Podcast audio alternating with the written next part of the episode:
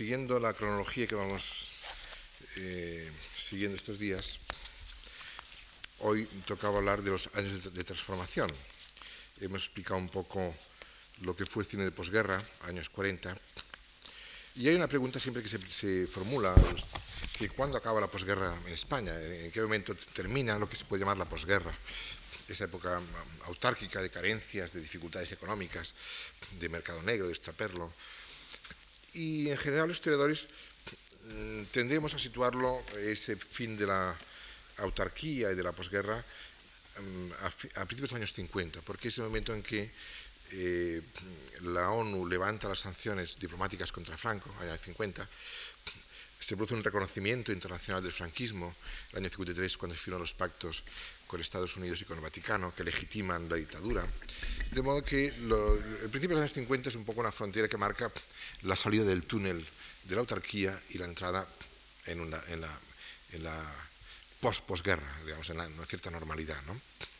Y efectivamente, y en el cine español, eso como el cine siempre es un barómetro muy sensible que permite medir y pulsar los cambios colectivos, eso en el cine se detecta muy bien. efectivamente, a partir del principio de los años 50 hay una inflexión muy, muy notable que marca, que señala que ha terminado la posguerra, la, penuria, la autarquía.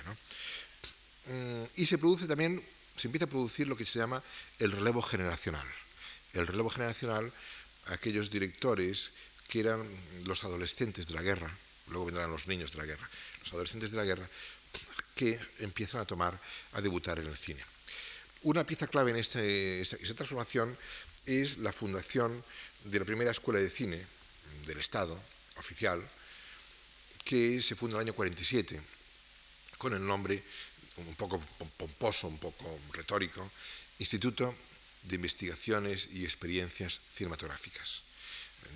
Abreviadamente IEC, Instituto de Investigaciones Cinematográficas, IEC, se funda en el año 47 mm, en el seno de la Escuela de Ingenieros Industriales, es decir, que el cine se ve como una actividad básicamente tecnológica, técnica, en ingenieros industriales, y de esa, de esa escuela, de ese instituto, saldrá Bardem, saldrá Berlanga, saldrá Carlos Saura, saldrá Basilio Martín Patino, es decir, saldrá un poco el relevo generacional al cual me refería.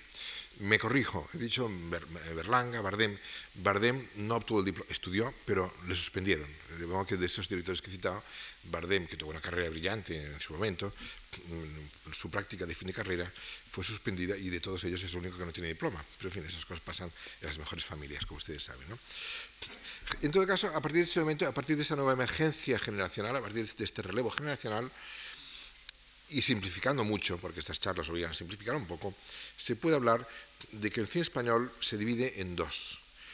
En lo que podemos llamar el cine de la sumisión, el, cine dócil, el cine que sigue las consignas del Estado, el cine advenedizo, y el cine de la disidencia, y el cine de la disidencia, que es un cine que intenta, dentro de lo que puede, luchando con la censura, plantear alternativas distintas, no seguir las consignas oficiales, plantear un, mensajes, eh, discursos críticos en torno a la realidad social, de modo que los dos mm, modelos son el cine de consumo, sumiso, y el cine disidente que intenta mm, abrir, ensanchar el campo de los decibles narrativos en la pantalla, luchando con la censura, introduciendo eh, formulaciones más, más eh, agudas, más creativas, más personales, etc.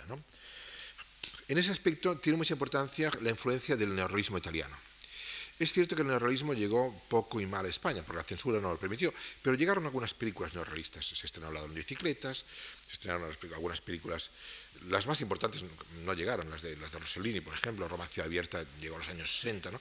Pero, en fin, llegaron y sobre todo llegaron, no tanto a través de canales comerciales, sino que llegaron a través de las semanas de cine italiano que se celebraron en Madrid y en Barcelona, y que en esas semanas de cine, que era una sesión única, un pase único, con, precios caros, permitían que los directores como Berlanga, Bardem, viesen el, nuevo mensaje del neorrealismo italiano, que era un cine nacido del antifascismo, de la lucha antifascista, porque les recuerdo que el neorrealismo nace con Roma Ciudad Abierta, que es una película de Rossellini frontalmente antifascista, y quedan impactadísimos los españoles, directores españoles que ven estas películas y deciden, y eso crea un germen, una semilla, una influencia. Y a partir de los años 50 empiezan a aparecer películas que están contaminadas por los efluvios de este cine italiano, que están rodadas en las calles, con, fin, a veces con actores no profesionales. Por ejemplo, El último caballo de, de Neville, año, año 50, que mm, el propio Neville mm, se reclama en declaraciones diciendo, no, no, esta película es una película italiana, a la italiana, dice ¿no?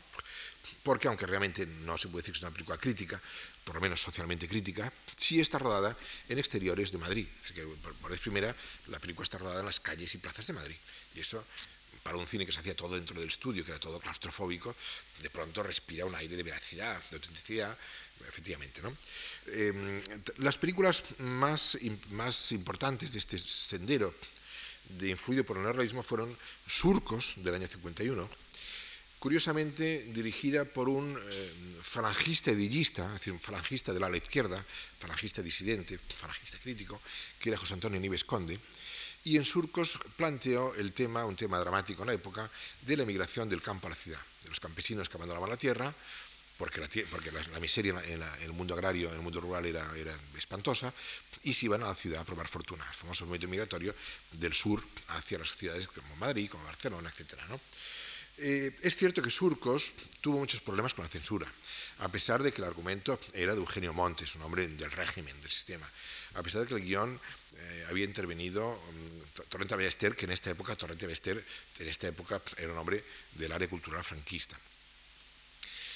Y tuvo muchos problemas porque sí es cierto que Surcos mostraba las dificultades y la penuria y los problemas de la familia que llega del campo y se inserta en la ciudad y viven mil problemas porque la hija se prostituye y el padre lo despiden del trabajo y el hermano, el, chico hace, se dedica al mercado negro y lo acaban matando entre los gángsters.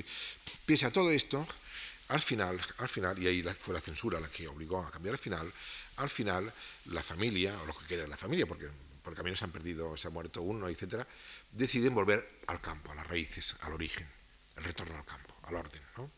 De modo que eh, es una denuncia efectivamente de que en España hay problemas sociales, pero es una denuncia un poco falaz porque es moralista. Es, el campo es idílico, puro y virgílico, la ciudad es corruptora, malsana, gangsteril. De modo que, más que entrar en las raíces de por qué la población campesina migra a la ciudad, que es un problema social muy serio, lo plantea en términos éticos o moralistas, maniqueos, la ciudad mala y el campo bueno. Pero en fin, permitía, yo recuerdo cuando los que lo vimos la película en la época, nos impactó, porque por vez primera en el cine, por vez primera en el cine español, aparecía el mercado negro, la prostitución, la emigración eh, rural, que eran temas tabúes que nunca se habían visto en la pantalla.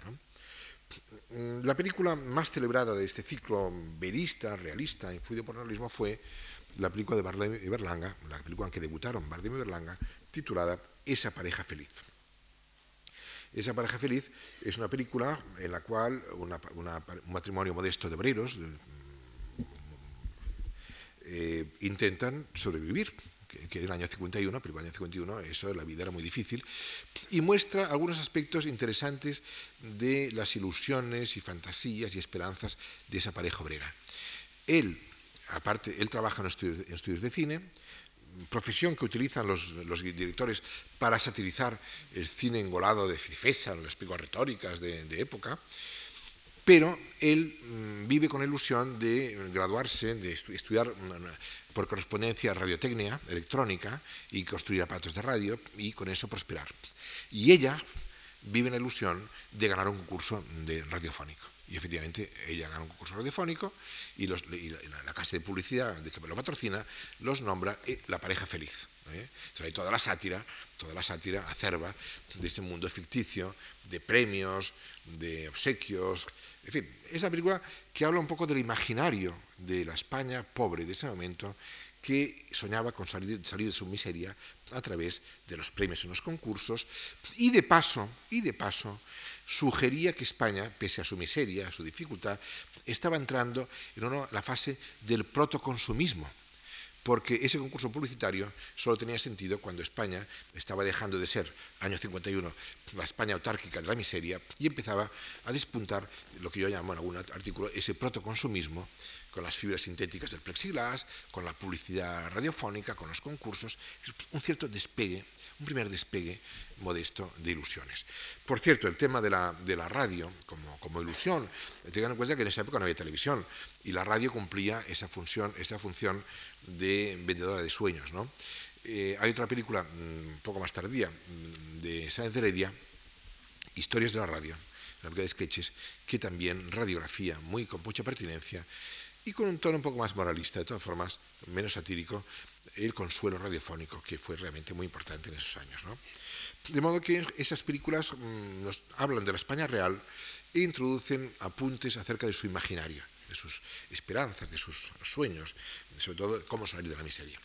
Y a partir de este momento, el cine español, a partir de los años 50, el cine español hay que verlo bajo dos paradigmas bajo el concepto de autores, autores, directores relevantes, y el concepto de géneros, que un poco las dos patas del cine español de los años 50 y 60 son, por una parte, la política de géneros, que ya existía en los años 40 de todas formas, pero los géneros se transforman, se reconvierten, y la aparición, la emergencia de directores con una personalidad acusada, como Berlanga, como Bardem, como Saura, que permite hablar ya de un cine de, autor, un cine de autoría, con un mundo propio, definido, etc. ¿no?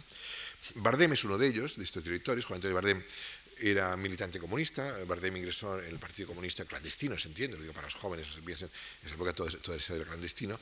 Eh, Juan Antonio Bardem era militante ya comunista, tenía muy claro que, que quería hacer un cine crítico, un cine de fustigación, un cine subversivo, entre comillas, en la medida en que se podía ser subversivo con la censura que había en esa época, censura que recuerdo que era doble, censura del guion de la película y posterior de la película, sé que habían dos censuras, del guion, texto escrito y de la película, porque los filtros eran muchos, pero Bardem intentaba pasar su mensaje, su crítica social, etc. Películas fundamentales de Bardem, Muerte de un ciclista, que es una crítica a la burguesía urbana, ¿eh? Calle Mayor, que es una crítica a la mediocridad egoísmo de la vida provinciana, cerrada, esa solterona, víctima de las bromas crueles, eh, la condición de la mujer. Yo creo que el cine español raramente, raramente ha mostrado con tanta veracidad lo que ha sido la condición de la mujer, la condición femenina en, nuestro país, hasta hace cuatro días, hasta hace, poco, como Calle Mayor. ¿eh? Calle Mayor, la, solterona, la imagen de la, famosa la palabra solterona, ¿no? y condenada por la, por la por el mundo mediocre, pequeño, provinciano, de maledicencias, de rumores. ¿eh? De modo que la trilogía de Bardem es el, egoísmo de la burguesía urbana que pacta con el franquismo, muerte en ciclista, la mediocridad de la vida provinciana, calle mayor, y el mundo campesino en la venganza. El mundo campesino en la venganza, año 57, es importante por otra razón. Porque el año 57, el año que se rueda eh, la venganza, es cuando el Partido Comunista, repito, clandestino, decide modificar su política o decide lanzar la consigna de la reconciliación nacional. Hay que recordar que al acabar la guerra hubo un periodo, en los años 40, en, el que la, oposición, tanto comunista como anarquista, cultivaron la guerrilla, la guerrilla del Pirineo, no solo en el Pirineo, es decir, la guerrilla para intentar derrocar a Franco por las armas. Visto el fracaso estridente de que era imposible derrocar a Franco por las armas, las guerrillas que habían eh, en, Asturias, en el Pirineo, etc., no queda más remedio que ir hacia creación de amplios frentes políticos em, de, amplio espectro, es decir, buscar frentes democráticos de gran base, y dentro de esta política de frentes democráticos de gran base, para a través de huelgas de protestas unitarias, mm, nace en el Partido Comunista de España la política de reconciliación nacional. Y La venganza es una película hecha para difundir, se entiende alegóricamente, de una forma muy oscura, muy críptica, muy, muy oblicua, los ideales de la reconciliación nacional.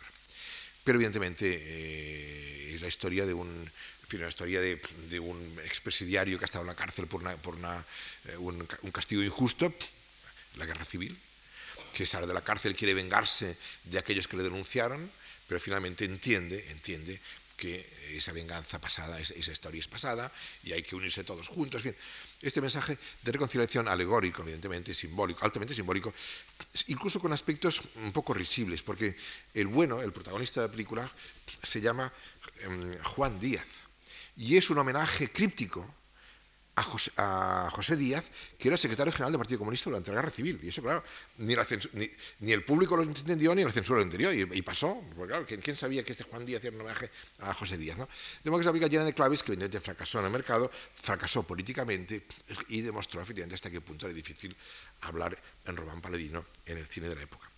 Otro caso distinto es el de Berlanga, que Bardem y Berlanga empiezan juntos, se habla mucho de los dos Bs, del binomio B más B, Bardem y Berlanga, son, debutan, porque debutan juntos en esa pareja feliz. Bienvenido Mr. Marshall es una película que ya dirige solo Berlanga, aunque en el guion colabora con Bardem, y realmente Bienvenido Mr. Marshall es una película fundamental. Eh, ustedes la conocen, es una película que realmente radiografía el imaginario español en vísperas de, acuerdo, de la firma del acuerdo con Estados Unidos. ¿eh? La película es de 52, al año siguiente se firma el, acuerdo de las bases norteamericanas y por consiguiente el espejismo, la idea de del plan Marshall de la vida americana es un sueño colectivo y eh, está muy bien satirizado y muy bien analizado por Berlanga y Bardem, en la medida que es guionista, en esa película. Mm, Berlanga, así como Bardem, hace un cine crítico, eh, social, Berlanga se decanta hacia la comedia, con lo cual no digo que la comedia sea género menor, ni mucho menos, pero en todo caso sus comedias son más endulcoradas, no son tan, tan ácidas, hasta que tropieza gravemente Berlanga en una película del año 57, el mismo año que produce La venganza Bardem, que se llama Los Jueves Milagro. Los Jueves Milagro es la historia de un pequeño balneario, un pequeño pueblo español con un balneario, sumido en la miseria, sin clientela, y de pronto las fuerzas vivas locales ¿eh? deciden lanzar un milagro para que la gente vuelva al pueblo y vaya a, tomar las aguas. Entonces fabrican un milagro. ¿eh? Fabrican un milagro y se fabrican un santo, etc. Es una sátira bastante, bastante divertida, un poco irreverente, como es lógico, y ahí la censura entró a saco. La censura destrozó la película, le, cortó un montón de planos y escenas, hubo que rodar nuevas escenas, y quedó tan desanimado, tan desanimado Berlanga de esta, de, esta experiencia, esos cortes de los Jueves Milagro, que decidió abandonar el cine.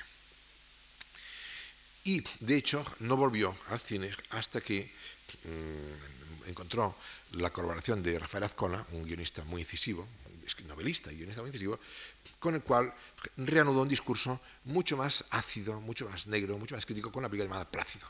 Plácido, cuyo título original se iba a llamar Siente usted un pobre a su mesa, porque era una sátira de las prácticas de calidad navideñas, cuando, fin, en un pequeño pueblo también de provincias, los burgueses ese día, el día de Navidad, invitan a un pobre a su casa a tomar pollo o pavo, ¿no? En fin, la sátira de ese mundo vanidoso, de la caridad pública, ¿eh? Y, en fin, ahí realmente se produce una inflexión y nace el Berlanga ácido, negro, duro, en buena parte por la influencia de los guiones de Azcona, que culmina con El Verdugo, que también es con de Azcona, el año 62, eh, que es una película que causa mucha controversia porque cuando llega a Venecia, a la, festival, el embajador de España en, Roma, que es Sánchez Bella, Sánchez Bella, denuncia al ministro, su ministro, la presencia de una película anti-española, roja, etc. De modo que El Verdugo fue una película que tuvo muchos problemas. Incluso Franco la vio, cosa práctica no infrecuente. Cuando había películas conflictivas, Franco las veía en el Pardo. ¿eh? Entonces se cuentan, cuentan que cuando, en llegó toda esta denuncia, Franco pidió ver, bueno, le pasaron la película en el Pardo, como solía ocurrir con las películas conflictivas, y al acabar la prohibición, Franco dijo, eh, Berlanga no es comunista, Berlanga es un mal español pasó, ¿no? Pues era, un mal español, pero era comunista. La película pasó y se exhibió, ¿no? Bien, este clima, este clima de disidencia que estaba explicando hasta ahora, de, buscar una alternativa al cine más acomodaticio, más eh, oficialista, mm, tuvo una plasmación gráfica y bastante clamorosa con las conversaciones de Salamanca.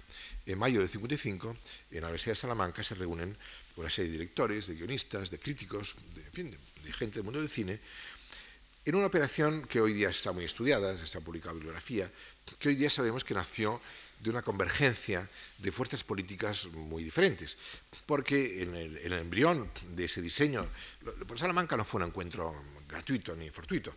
Eh, Salamanca, en los de Salamanca, que fue muy importante, pues allí se produjo una denuncia pública em, con amparo oficial, con la Universidad de Salamanca, con el rector, el presidente, etcétera, mm, o sea, muy oficial, se denunció la falsedad, la retórica eh, del cine español Y esa operación de denuncia colectiva, y contra la censura, y contra las subvenciones eh, eh, sesgadas, etc., fue una operación que nació de un pacto eh, en, la, sombra de fuerzas muy distintas. Estaban presentes los comunistas, que fueron un poco los que originaron el origen de Salamanca, estuvieron los, en fin, estuvo Bardem, estuvo la gente allegada al la, comunismo.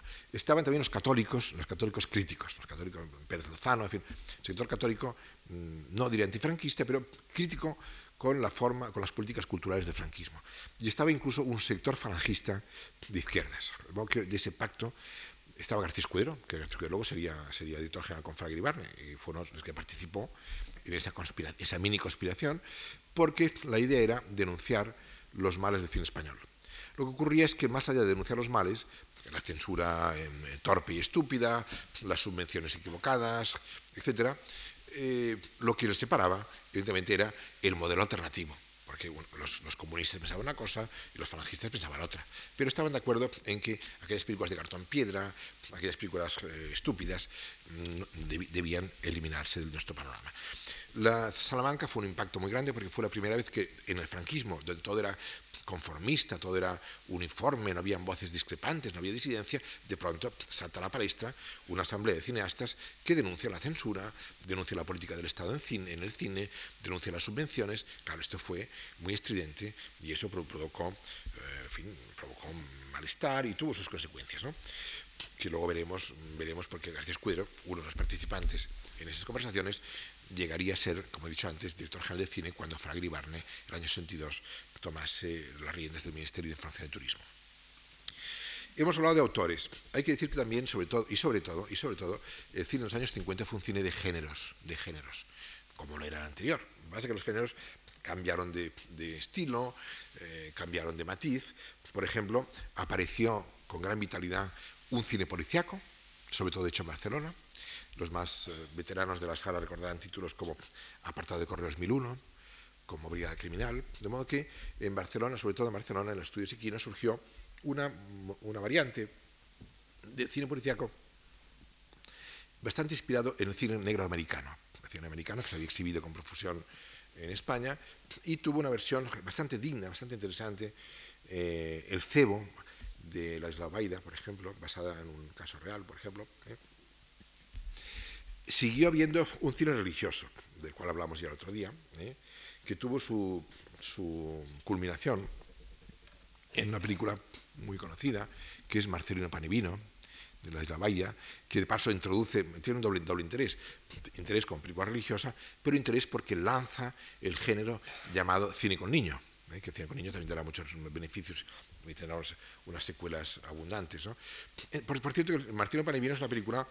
Mm, que tuvo un éxito muy grande en la católica Italia y en la comunista Polonia. Lo que es interesante, ¿eh? realmente ese ternurismo del niño. Si ustedes la, miran con cierta atención, verán que, que, más que cine religioso, en el fondo, Martina Panevino es una película de terror. De terror porque en esa película un niño inocente es muerto por Cristo. Es decir, Cristo se despega de la cruz y mata al niño inocente, se lo lleva. ¿eh? Que esto está mascarado por ese, ese lenguaje, esa retórica religiosa, pero en fin, es un poco el sacrificio de un niño inocente al cual se le quita la vida. ¿eh? Este Cristo está en un desván. digo esto para, para, romper un poco los clichés con los cuales evidentemente funcionamos cuando juzgamos las películas famosas. ¿no?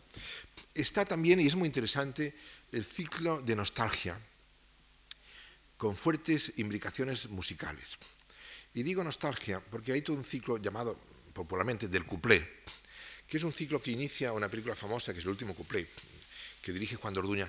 Cuando regresa de su gira por América Sara Montiel, Sara Montiel estuvo varios años, Sara Montiel debutó en cine español, no tuvo demasiada fortuna, o no, tuvo especial fortuna, hizo una, hizo una estancia de varios años mm, por América, tanto la América hispana como la como, este, Hollywood, eh, estuvo en México, estuvo en Cuba, en Hollywood, se casó con Anthony Mann, rodó Veracruz, y cuando volvió, Juan de Orduña la tomó, hizo El último cuplé, que es una película, a lo mejor la recuerdan, no la han visto, que es un folletín nefando, en fin, es un melodrama lacrimoso, espantoso, pero que además mm, nadie creía en ella. Y la prueba es que cuando Orduña la terminó, la llevó a distribución y ningún distribuidor la quería, esta película. Decían que eso era, un, latazo, es una película vieja que no interesaba. Y finalmente un distribuidor que, estaba en deuda moral con, con, eh, con Orduña tomó la película, la estrenó en la semana precedente a Semana Santa, porque tradicionalmente las películas de, Semana Santa morían enseguida porque el sábado de gloria entraba la gran película americana, por consiguiente las películas que entraban una semana antes estaban condenadas a ser efímeras, a durar cuatro días en cartel, la estrenaron en víspera de Semana Santa para matarla en cuatro días, pero de pronto estos misterios del público, de la taquilla, del tam-tam, del boca oreja, pues se convirtió en éxito arrollador y estuvo casi un año en cartel, inesperadamente. Bueno, entonces hay, hay una reflexión interesante, ¿por qué, ¿por qué gustó tanto al público español, al público popular, el último cuplé? Yo creo fundamentalmente porque hablaba de una España antigua, mítica, la España del cuplé, la España de los, abuelos. ¿eh? Bueno, el otro día hablábamos de la copla, ¿no? La copla está muy de moda y la copla nos, nos trae, nos invita a viajes a través del tiempo, de, cuando se supone que la, España era una España, una sociedad más primitiva, más sencilla, más feliz, menos complicada, la vida era menos complicada, los sentimientos eran más veraces, ¿no? Y eso está ligado a otro fenómeno, y es que mm, Franco, mm, el año 46, cuando cuando acaba la guerra mundial, decide cambiar un poco, maquillar la imagen de su régimen y convoca un referéndum, trucado como todos los referéndums que hizo el franquismo, sea, todos trucados, ¿no? pero un referéndum para decidir que España es un reino, era un reino. Era una forma de, de mejorar su imagen pública, internacional. Al fin y al cabo, la República había nacido cuando Alfonso XIII se marchó de España y había que, había que buscar una conexión con el pasado, una legitimación histórica, y por consiguiente, en el año 46, el referéndum proclama que España es un reino, si, no recuerdo mal, católico, social y representativo. Es, dice, la, ley famosa fundacional. Bien, pasa que España era un reino sin rey, un reino sin rey, una anomalía. Y estaba en la mente de todos ese mundo un poco de pereta, de, la corte, un poco, un poco corte vienesa. Y una de las películas que tuvo mayor éxito en este ciclo de nostalgia, no por casualidad, es una película titulada ¿Dónde vas, Alfonso XII? que justamente empalma con la nostalgia histórica de esa España idílica, de la vieja monarquía, de, ese mundo, de esa Belle Époque. Esa Belle Époque que se supone que ha existido y que ya no existe. Y ese género, como repito de nuevo, es un género profundamente implicado con eh, la canción, con, el mundo, el mundo musical. ¿Dónde va San Alfonso XII? No hace falta que les diga a ustedes que es el texto de una canción muy conocida. ¿no? Y dirige, curiosamente, es un texto de Luca de Tena, monárquico conocido, que dirige un director argentino que es César Amadori. Aparece también mm, el cine social, no el cine social de Bardem, al cual me he referido ya antes, sino un cine social eh, más convencional, más eh, oportunista. Por ejemplo, hay una película muy interesante a estos efectos que se llama La Guerra de Dios, del año 53, que dirige Rafael Gil, que transcurre en un pequeño pueblo minero, donde los mineros viven oprimidos, en situaciones muy miserables, muy, muchas dificultades, y se da una imagen de los patronos mm, prepotentes, explotadores. Claro, como eso no podía ocurrir en la España de Franco, prudentemente se coloca la historia en el año, 30, para que no digan mineros explotados, eh, dueños prepotentes. La historia pasa en los años 30, el año 30 concretamente, y, muestra unas estampas de lucha de clases, así mismo, año 30, no franquismo, entre mineros explotados y, dueños explotadores. ¿Qué ocurre? Ocurre que llega a este pueblecito minero un cura joven, un cura joven generoso, eh, desprendido, con ideas avanzadas, y naturalmente ese cura joven se pone del lado de los mineros, que son los pobres evangélicos. ¿no? Y bueno, y la película mm, trata temas que son tabúes, en el, trata de la lucha de clases. Bien es verdad que la trata de la lucha de clases antes del franquismo. Pero ¿qué ocurre? Ocurre que, ¿cómo se resuelve el antagonismo entre mm, el, patrono explotador y los mineros? ¿Saben ustedes cómo? Fíjense qué solución. Se produce un desprendimiento de, de Grisú, y quedan atrapados en la mina nada menos que la hija del patrono con el líder minero, juntos. Entonces, claro, hay que enviar, hay que bajar todos abajo para ayudar a salvar a la hija del, patrono y al líder de los mineros. Y en esa operación catártica de fusión de clases sociales, claro, se produce la reconciliación y, el final feliz. ¿eh? Entonces el, patrón no comprende que ha sido muy malo, en fin, el cura interviene. ¿eh? De modo que ven ustedes, fíjense qué cosas tan barrocas que voy a contar. Claro, se suponía que para resolver los problemas sociales de España había que encerrar siempre a la hija del patrono con el líder obrero, para que ir sector por sector resolviendo cada problema. ¿no? Digo esto porque ven ustedes que este era el cine social que se nos vendía. Pero hay otra película más interesante, que es Amanecer en Puerta Oscura, del año 57, de José María Forqué, que transcurre en el siglo XIX, también por precaución retórica, porque también se ve la explotación de los mineros andaluces, sus condiciones de vida muy difíciles, etc.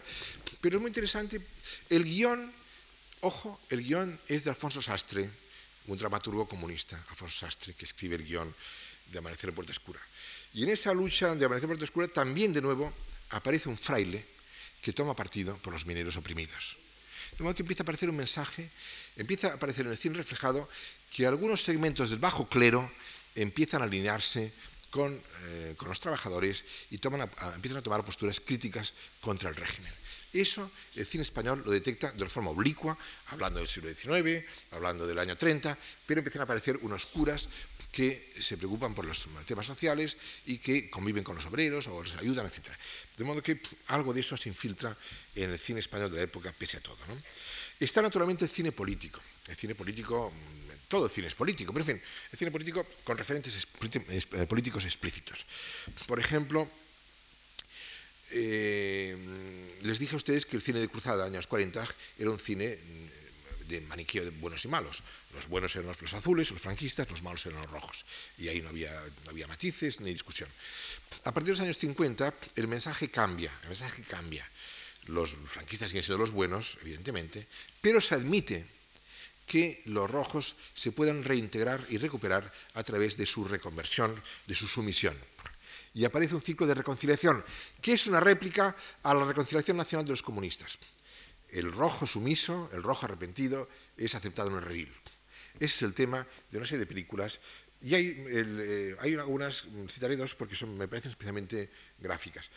Al hablar de raza, al hablar de raza en el año 41, yo les decía que raza era, con guion de Franco, era sobre todo la alegoría de la familia española desunida por la guerra, porque un hermano eh, tomaba, el parto, eh, tomaba parte en el bando franquista y otro hermano, el hermano malo, tomaba parte en el bando republicano. De modo que esa metáfora, esa alegoría de la familia española desunida y rota por la guerra reaparece en los años 50. En dos películas muy interesantes, del año 54 las dos. En Lo que nunca muere, basado en un serial radiofónico muy popular de la época, que dirige Julio Salvador, se enfrentan de nuevo, como en raza, dos hermanos. El hermano que llega de la Unión Soviética para hacer sabotajes y el hermano franquista con un cargo eh, político, que naturalmente acaba, acaban reconciliados. Es el tema de Caín y Abel. Pero pasa que en este caso el Caín se convierte por la influencia de Abel. Otra película también paradigmática, Murió hace 15 años, que fue antes una obra de teatro, eh, dirigida por Rafael Gil. En este caso es la contradicción hijo-padre. El hijo regresa de la Unión Soviética con instrucciones para atentar contra su padre, que es un alto jefe de la policía franquista. Entonces llega el hijo, hace ver, hace ver que se ha, convertido, que ha abandonado sus ideales comunistas, pero viene para sabotear y para matar a su padre. tema del hijo pobre. Antes era Caín y Abel, aquí es el hijo pródigo. Al final también, naturalmente, será iluminado y descubrirá que es una canallada. Y cuando van a matar al padre, él le reemplaza, le reemplaza para ser, sacrificarse y que no maten al padre, sino a él. Pasa que queda herido, y queda herido y, su padre le abrazan luego en el hospital y se reconcilian. ¿no? De modo que el tema de la alegoría de la familia rota y desunida por la guerra reaparece de nuevo en los años 50. Aparece también como género nuevo, a, mitad de los años 50, lo que llamamos la comedia desarrollista. Una comedia en donde empieza a aparecer una España distinta. Con, la gente tiene coches utilitarios, pequeños coches, Seat 600, Topolino, las chicas ya trabajan, ya tienen empleos, aparece una nueva imagen de la mujer, ¿eh? películas como Las chicas de la Cruz Roja, como Viaje de novios, películas en color, películas en color, en color, que dan una nueva imagen de esta España incipientemente desarrollista, donde ya eh, las chicas trabajan, la gente tiene pequeños coches, el fin de semana se van eh, al campo, algunos tienen una, segunda residencia, de modo que empieza a aparecer una nueva imagen de España, a veces con connotaciones turísticas. También aparecen las películas con turista, con turista francesa, ¿eh? guapa, que lleva bikini, ¿eh? el español, que en fin, ese tipo de, esa nueva imagen de una España que está cambiando de faz, de rostro. Y en esos años 50 la década culmina con dos películas clave. Dos películas clave. Una es Los Golfos, que es el debut de Carlos Saura en largometraje. Es cierto que Saura había hecho antes cortometrajes, pero Saura, discípulo también del, del IEC, del Instituto de Cine, debuta el año 59 con Los Golfos. ¿Por qué es película clave? Es clave porque Saura representa una nueva generación. Saura ha nacido el 32, es decir, que así como los, los, mm, los precedentes eran los adolescentes de la guerra, ahora entran, entran, ha habido un relevo biológico y entran en escena los niños de la guerra, como Carlos Saura. De modo que hay una ruptura ya generacional. Y evidentemente Saura, mm, en los Golfos, propone una película que por una parte está influida por el neorrealismo, porque muestra el Madrid popular, los barrios populares, el mercado de Legazpi, eh, las zonas suburbiales, neorrealismo italiano, pero también, también es una película influida y contaminada por la renovación estética y lingüística de los nuevos cines europeos, concretamente de la nueva ola francesa, es decir, que hay un intento de reformular, también modernizar el lenguaje cinematográfico. En ese aspecto, esa nueva escritura de la película de, Carlos Saura hace que Los Golfos se convirtió inmediatamente en banderín de enganche, en película emblemática, que, en la cual se ve reflejada toda una nueva generación de, directores.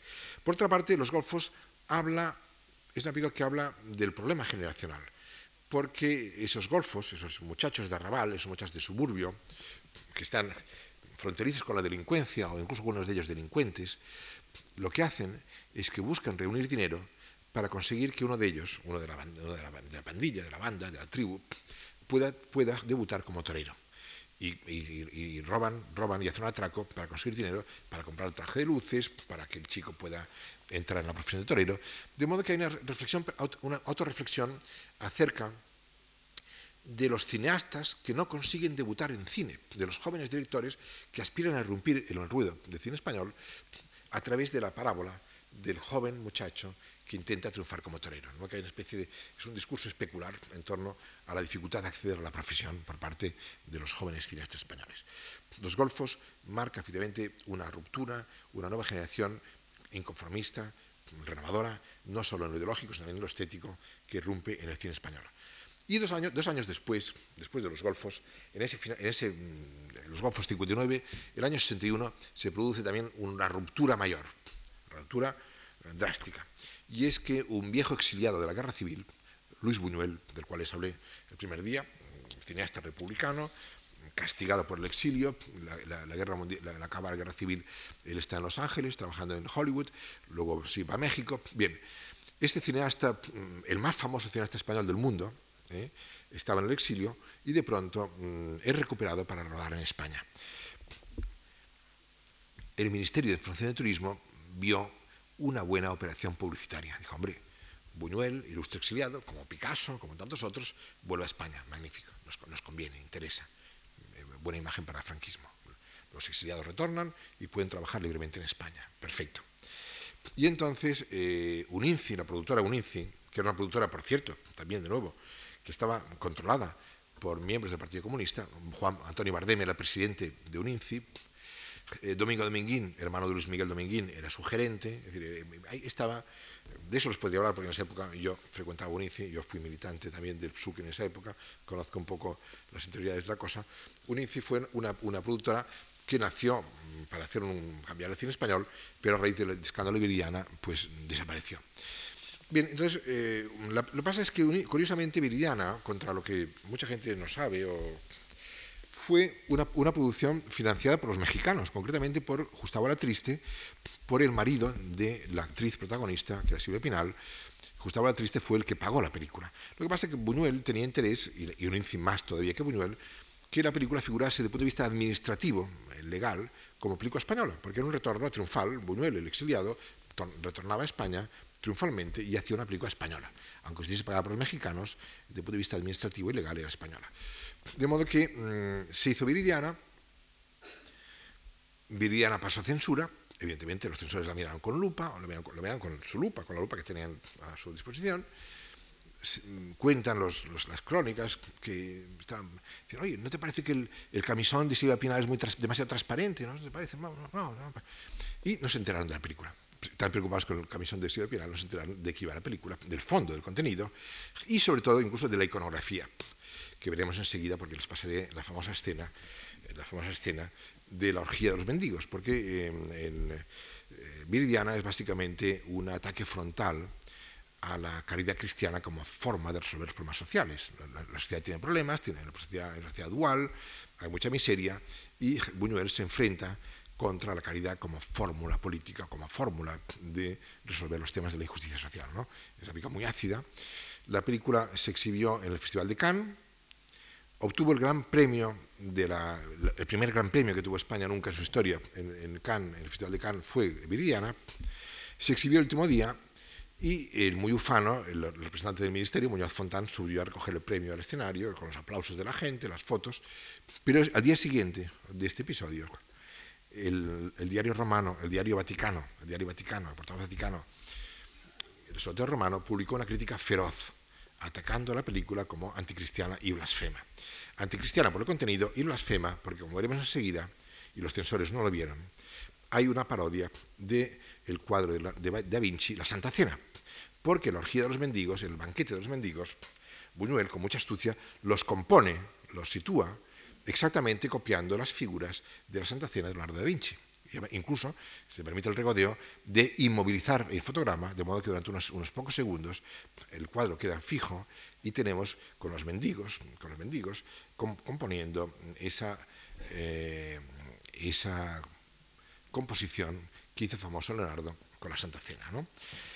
Naturalmente, eh, la escena es una escena barroca, eh, esperpéntica, goyesca, con música del Mesías de Händel, con lo cual aún hace más, más explosiva y más estridente el contenido. Vamos a ver, por consiguiente, la escena de la orgía de los mendigos de Viridiana, que fue uno de los detonantes que justamente eh, provocó el escándalo y la prohibición de la película. Adelante.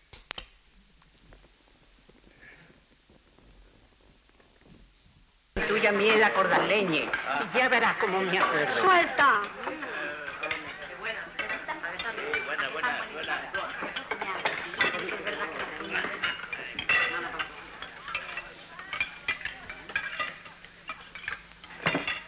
INA. ¿Qué quieres? ¿Sí? Sí. En el INA nos va a sacar un retrato a todos como recuerdo. ¿Y con qué máquina? Con una que me regalaron mis papás. con él se ha hecho la ¿Qué es lo que va a hacer? Yo te empujo, yo te empujaron. Pero Si no se estáis quietos, no os retrato. Y cuando yo diga alto, que nadie se mueva. Vamos, prisa, a Además, yo ese sombrero no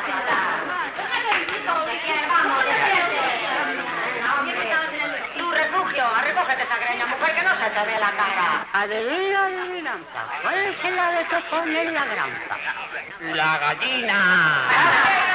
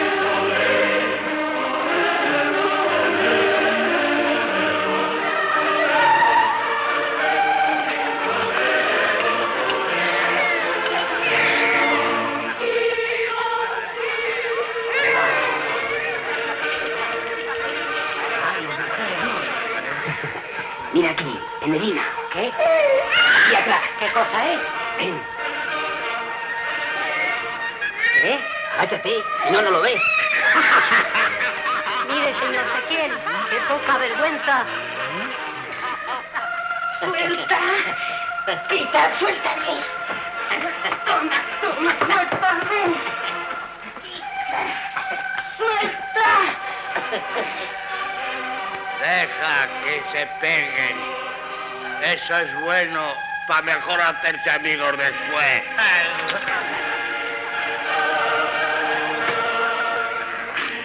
¿Cómo le han puesto, señor Ezequiel? Casi un epiomo. Don Amario, ¿Qué pasa? la Inelina y el Paco, Bueno, ¿y qué? que andan buscando setas detrás del sofá. ¿De qué sofá? Pues de aquel.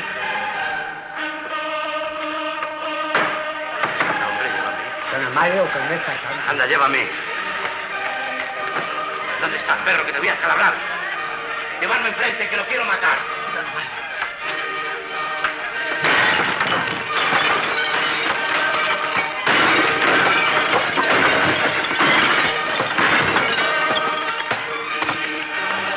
Ahora sí que nos hago la fiesta, leña.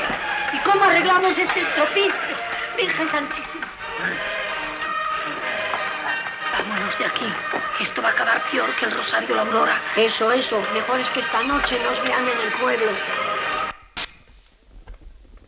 Bien, eh, bueno, ustedes han visto que, han visto la Santa Cena, supongo, como to- todos claramente, pues los censores, preocupados si el camisón de si opinaria era transparente o no transparente, pues les, les- le metió el gol Buñuel de la, de la Santa Cena y de la orgía de los mendigos, que realmente son de los trozos más espectaculares, dramáticos, es- esperpénticos, goyescos, hirientes que ha dado el cine español, ¿no? Bien, eh, el escándalo de Viriana, que supuso la fulminante, el cese fulminante del director general de cine, Muñoz Fontán, que había subido tan orgulloso al escenario a buscar la- el premio, las fotos, llegó a Madrid se encontró de- defenestrado claro, al día siguiente. Eh, lo que reveló, reveló la funcionalidad, la inadecuación de la política de cine del Estado. Eh, eso no iba, eso no iba. Para más colmo, ese mismo año les metieron otro gol a la censura con una película mm, muy menor comparada con esta, naturalmente, pero también muy estridente, que se llamaba Diferente. Diferente era una producción de un bailarín argentino, Alfredo Alaria, que era homosexual, y como el título de la película indica, es la historia de un chico diferente.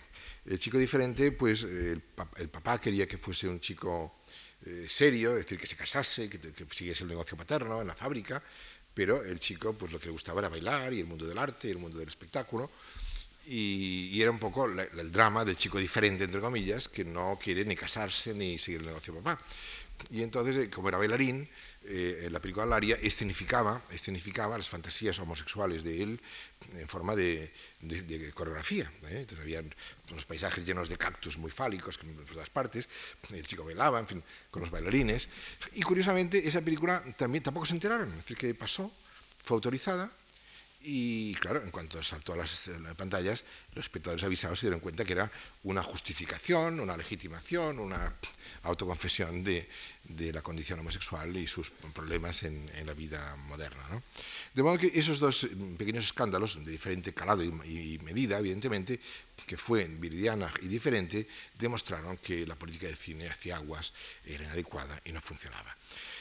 Y eso, unido a otros factores políticos de más peso, como fueron las huelgas mineras de Asturias de la primavera del 62, como fue el, llamado Contubernio de Múnich, toda la, oposición se reunió en Múnich para denunciar al franquismo, esos factores llevaron a que Franco remodelase el gobierno y en el verano, del, en julio del 62, mmm, creó un nuevo gabinete llamado aperturista, o de voluntad aperturista, o de imagen aperturista, que suponía que este gabinete iba a reformar eh, la política española en un sentido más liberalizador, más modernizador. Por una parte contaba con los peones del Opus Dei en el campo económico, López Rodó, que iba a modernizar la economía, y en el campo de la información y de los medios de la cultura colocó a Fraga Iribarne de ministro de Información y Turismo para que modernizase la vida cultural, la vida intelectual y la vida del mundo de los espectáculos. Y, García Escudero, y, perdón, y Fraga Iribarne nombró a García Escudero, que hemos encontrado antes en Salamanca, para la tarea de reformar, abrir puertas, eh, modernizar la política de cine. Y efectivamente, García Escudero fue responsable de un código de censura del año 63, que fue el primer código de censura del, cine español, porque hasta este momento los censores funcionaban con entera arbitrariedad, es decir, que cortaban, mutilaban a capricho, según la coyuntura, y aunque el código de censura de, García Escudero ha sido criticado con razón, porque era muy ambiguo y había normas extremadamente eh, viscosas, por lo menos suponía una casuística específica, concreta, con artículos donde se decía que estaba prohibido, que no estaba prohibido, etcétera, que era ya de alguna forma un cierto progreso. También es verdad que la política de García Escudero mm, tuvo un aspecto desarrollista en la medida en que creó unos incentivos, unas subvenciones económicas que facilitaban el debut de los jóvenes cineastas que se habían formado en la escuela de cine, de modo que permitió que la una sangre nueva sangre renovadora apareciese en el escenario del cine español eh, con esa subvención del llamado interés especial. Y así nació lo que se llamaría el nuevo cine español, años 60. El nuevo cine español es un cine que nace de la incorporación de los jóvenes directores que han salido de la escuela de cine con películas tan famosas como La tía Tula de Miguel Picazo, como Carlos Saura, que hemos encontrado antes ya, que hace La caza, como Basilio Martín Patino, que hace No me cartas abierta, películas todas ellas que intentan una aproximación más realista a la sociedad española. ¿eh? Realista en la medida en que lo permite la censura, ojo. ¿eh? De modo que el joven cineasta se ve en una contradicción. Por una parte se le permite una cierta mm, mirada crítica, una cierta denuncia, pero no excesiva. ¿Eh? De modo que hay un, un, inconformismo controlado por la Administración mediante los mecanismos de la censura previa de guiones y de la censura de las películas. Y eso explica por qué Saura poco a poco irá derivando hacia un cine extremadamente simbólico, alegórico, críptico, porque visto que el techo de la censura es un techo bajo, mm, deriva su obra hacia mensajes extremadamente eh, crípticos, alegóricos, lo que se llama el lenguaje sópico, es el lenguaje donde eh, habla de la burguesía y la burguesía es un, símbolo de, toda España. De modo que, eh, de alguna forma, Saura ha confesado alguna vez que ese estilo tan alambicado de su cine en los años 60 y 70 nace justamente del imperativo de la censura. La censura le obliga a inventar formas narrativas esotéricas, eh, crípticas, guiños al espectador inteligente, para que entienda aquello que mm, quiere decir. ¿no?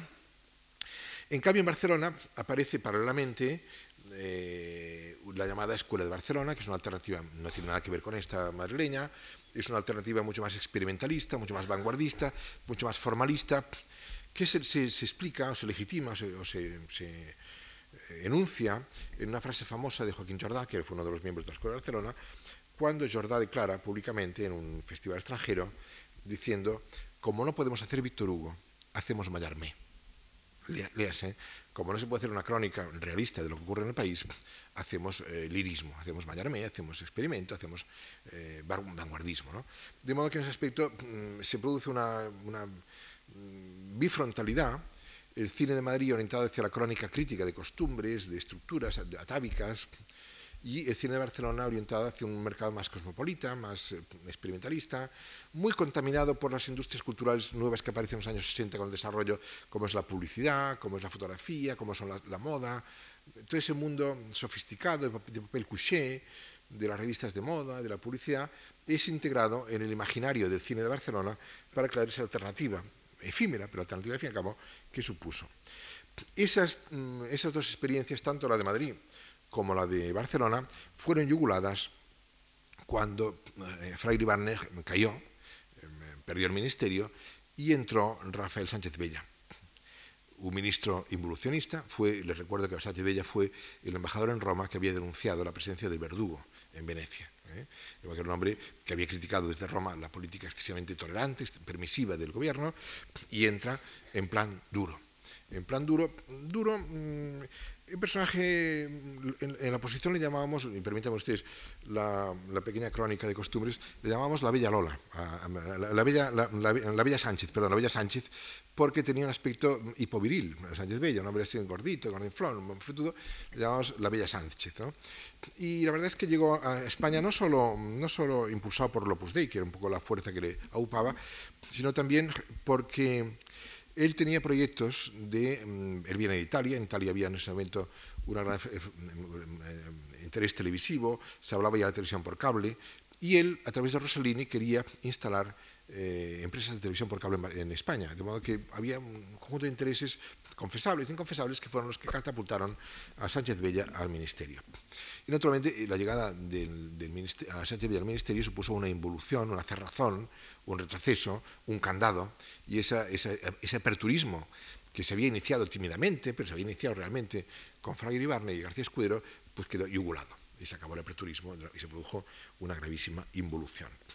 En esa involución el cine español derivó hacia el cultivo de subgéneros como cine de terror, el spaghetti western, el spaghetti western rodado generalmente en Almería o en, Los Monegros, que eran paisajes que permitían eh, una cierta imaginería del Far West, eh, muchas veces en coproducción con Italia, esos famosos spaghetti westerns, películas de aventuras africanas incluso, que se rodaban en Elche con las palmeras. Entonces hay subgéneros miméticos, miméticos, pero de serie B, eh, de subproductos miméticos del cine de los géneros internacionales. Y también aparecieron, todo hay que decirlo, algunos géneros autóctonos. Por ejemplo, apareció la llamada comedia verde, la comedia verde, que tuvo en Alfredo Landa un um, conspicuo cultivador como, como, como, actor, hasta el punto que de, este género se llamó el landismo, el landismo de Landa, ¿no? Alfredo Landa. La película, um, la película que hizo un poco de crucero y de emblema de este género fue, con título también muy curioso, No desearás al vecino del quinto, que era una película que tuvo un éxito inmenso, estuvo, fue la película más taquilla de cine español en muchos años, que era una película en la cual um, Alfredo Landa simulaba que era un modisto homosexual y muy, muy afeminado, con un perrito lulú y hacía muchos gestos. Y, ¿eh? Pero bien, eso se autorizó, se autorizó esa imagen homosexual porque en el fondo era mentira. Era un tío muy vivo que para poder ligar y tal se hacía pasar por homosexual. Igual que era una hipocresía tremenda, se presentaba como atractivo comercial la imagen caricaturesca del, homosexual, una imagen más abyecta y caricaturesca. Hoy día, hoy día los gays protestarían por ella, pero se legitimaba porque era una falsa imagen y en el fondo era muy macho, muy macho, y lo que quería era ligar con esa mm, fachada de homosexual. ¿no? en todo caso, esa comedia verde fue muy conspicua, fue un género... que en otros países no tiene equivalente, porque en otros países pues las películas, las parejas iban a la cama, como en el cine español no se a la cama, todo eran insinuaciones, expectativas, eh, dobles sentidos, era un, género inexportable, pero que tenía sentido en el contexto represivo y puritano del cine español de la época. Pero pese a eso aparecieron dos películas, pese al, páramo que supuso la entrada de Sánchez Bella en el cine español, en el, en el Ministerio de Turismo, pese a ese páramo, aparecieron dos películas singulares, atípicas, que merecen un comentario final. Una es la película de Basilio Martín Patino, titulada Canciones para después de una guerra. Es una película muy singular porque eh, Basilio lo que hizo fue mm, remontar viejos noticiarios, viejos materiales de documentales de época, de modo que realmente no creó nada, nada que, no existiese. Lo, que hizo fue reutilizar, reutilizar de forma muy creativa con forma de collage eh, y de montaje, materiales iconográficos y musicales de los años 40, de la autarquía, de la España azul, de la autarquía. ¿no? De modo que en ese aspecto no había nada que fuese mm, censurable, porque era material que se había exhibido ya y había pasado por censura. Pero, ¿qué ocurrió? Ocurrió que de pronto, en el año 71, año 70, cuando España estaba viviendo una época desarrollista, cuando los viejos lemas de la España azul y falangista habían caído en descrédito, de pronto resucitar esa España autárquica y azul fue provocativo, fue provocativo, tan provocativo que, aunque la película fue, la censura la autorizó, eh, Carrero Blanco, alguien denunció, concretamente un, militar, un militar que publicó un artículo en el, diario, en el diario Alcázar, denunciando esta película antes de que se estrenase. Carrero Blanco, que era, que era mm, vice, vice era jefe de gobierno, el segundo de a bordo de Franco, para decirlo así, el lenguaje de la época, pidió ver la película privadamente. Y cuando vio la película montó en cólera, dijo incluso, parece ser, había que fusilar al director, la frase muy típicamente militar de la época, y, la película fue prohibida. Y es interesante, fue prohibida justamente por su afuncionalidad, por su disfuncionalidad de los materiales de la España autárquica en la España del desarrollo, en la España que estaba cambiando de imagen, en la España que quería ser un país moderno o venderse por lo menos en el mundo internacional como un país moderno. Y la otra película es que también singular y atípica y rara, rara, rara flor exótica en ese páramo de esos años, fue El espíritu de la colmena de Víctor Erice, que fue una rara reflexión en torno a esa guerra innombrable, innombrable que me acabo de mencionar, eh, porque la, película de Víctor Erice transcurre el año 40, al año siguiente de acabar la guerra, y muestra ese páramo, ese desolador, esa Castilla desolada por la guerra, por la miseria, moral, material, psicológica, y la actitud de dos niñas, la historia de dos niñas, que eh, ven en, un cine una, proyección de la película famosa del monstruo de Frankenstein. Y de qué forma, y, Erice utiliza mm, de modo muy simbólico, muy creativo, muy poético, ese monstruo de Frankenstein, porque de pronto en ese páramo de esa posguerra tristísima española aparece un soldado fugitivo, un desertor, un perseguido, y ellas identifican el monstruo de Frankenstein con ese soldado fugitivo. ¿no? Y hay todo un trabajo de poético extremadamente elaborado, sofisticado, por parte de Erice para, en esta película, que realmente supuso, por una parte, un testimonio acerca de esa posguerra innombrable ya, años 70, y que motivó la prohibición de canciones para después de la guerra, pero a la vez de una forma extremadamente sofisticada, elaborada y poética, que hicieron de esta película una obra maestra. De alguna forma, de alguna forma, de alguna forma, aunque está hecha en el año 73, El espíritu de Colmena es ya una película que pertenece al imaginario del postfranquismo, del posfranquismo, aunque esté hecha todavía en el año 73. Y el día que viene abordaremos finalmente el tema del cine del posfranquismo. Muchas gracias.